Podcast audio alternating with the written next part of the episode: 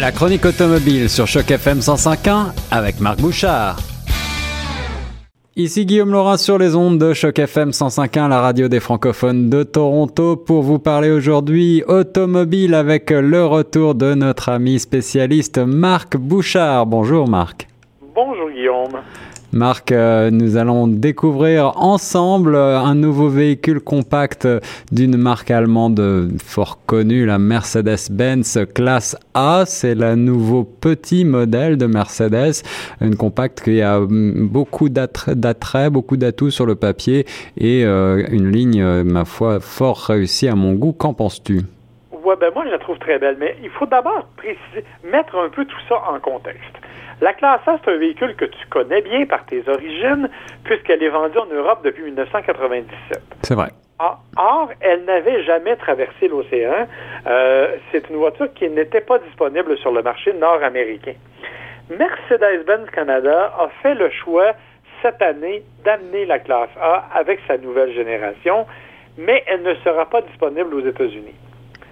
C'est donc, dès le départ, un geste assez audacieux de la part de Mercedes-Benz Canada c'est cependant pas la première fois qu'ils le font, puisqu'ils avaient fait la même chose avec la Smart il y a quelques années et avec la classe B. C'est vrai. Alors, est-ce que ça veut dire que les gens de Mercedes pensent que le marché canadien est plus porteur pour ce type de véhicule? Totalement, parce que, euh, en fait, le, marché canadien aime beaucoup les petites voitures compactes de, de, de, je dirais, de mouture européenne, avec le plaisir de conduite qu'elle procure. D'autant que cette nouvelle classe A, ben, c'est une petite voiture à haillons, c'est un petit hatchback. Euh, ça aussi, les Canadiens en sont très friands ce qui n'est pas le cas des Américains qui préfèrent du côté de Mercedes les plus gros véhicules, les classes A et les classes S notamment. Ça. Donc, on est vraiment dans un monde assez particulier. Et si on veut situer les gens euh, en termes de dimension avec cette classe A, on pourrait peut-être la comparer, par exemple, à une Mazda 3 Sport. C'est ça, c'est tout à fait la comparaison, ou peut-être même euh, euh, dans le segment un petit peu plus premium à une Audi A3. Oui, exactement. Euh, donc, on est vraiment dans ce type de dimension-là. Donc, c'est des voitures qui ne sont pas très grandes, qui ont, malgré le fait qu'elles ont un haillon, euh, n'ont évidemment pas un grand espace de chargement, sont quand même relativement puissantes, c'est-à-dire qu'on se retrouve avec euh, sous le capot un moteur 4 cylindres turbo 2 litres de, 221 chevaux, avec une boîte automatique à double embrayage 7 rapports, donc quelque chose quand même qui, qui, déménage suffisamment, disponible en version traction ou traction intégrale chez nous. Donc, il y aura quand même pas mal d'options. C'est ça. Alors, une traction chez Mercedes, en effet, euh, sur les petits modèles, c'est de plus en plus le cas. Il y, a, euh, il y a de moins en moins de propulsion, finalement, chez les constructeurs.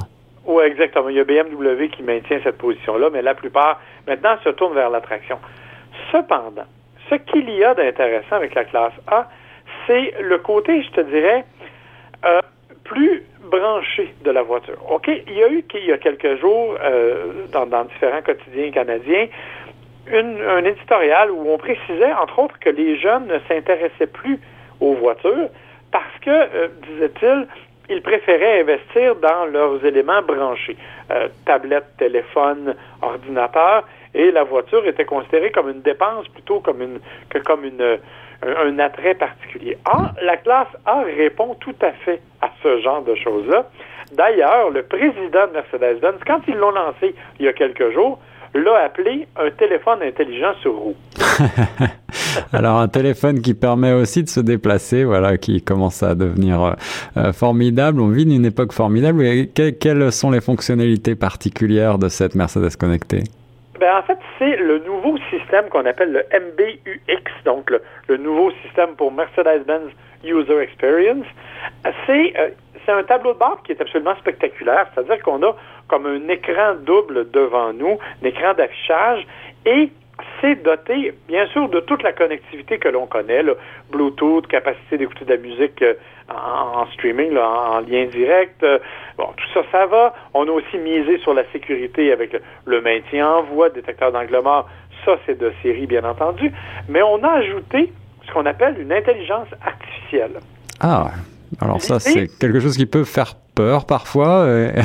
oui, mais en même temps, l'idée, en fait, c'est qu'on veut qu'il y ait une ce que Mercedes, dans son communiqué, parlait d'une connexion émotionnelle entre le véhicule et le conducteur. D'accord. Alors, ce qui se passe, en fait, c'est que euh, la, la, voiture va littéralement apprendre nos préférences au fur et à mesure qu'on va l'utiliser et elle va être en mesure d'ajuster ces préférences-là à chaque fois qu'on va embarquer dans le véhicule.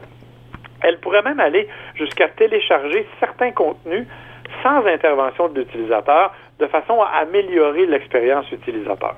Wow. Euh, c'est assez, assez spectaculaire. Euh, et évidemment, c'est on est on, ce n'est là qu'un début.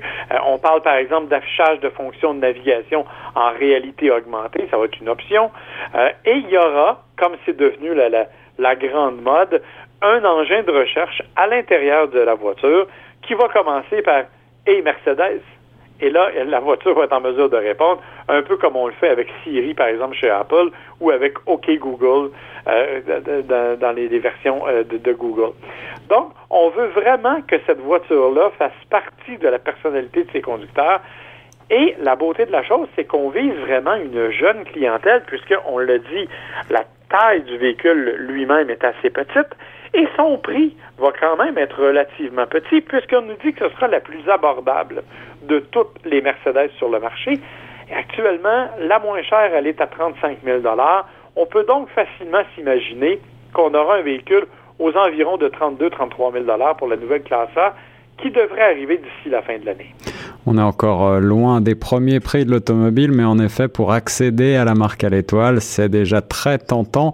On a fait des progrès absolument extraordinaires depuis les premiers euh, ordinateurs digitaux des voitures des années 80 et on, on s'en va vers euh, des choses tout à fait fascinantes dans le monde de l'automobile. Et quant à moi, je reste toujours aussi passionné parce que ce monde change en permanence et que l'automobile évolue à une vitesse vertigineuse. Merci beaucoup, Marc, pour cette présentation.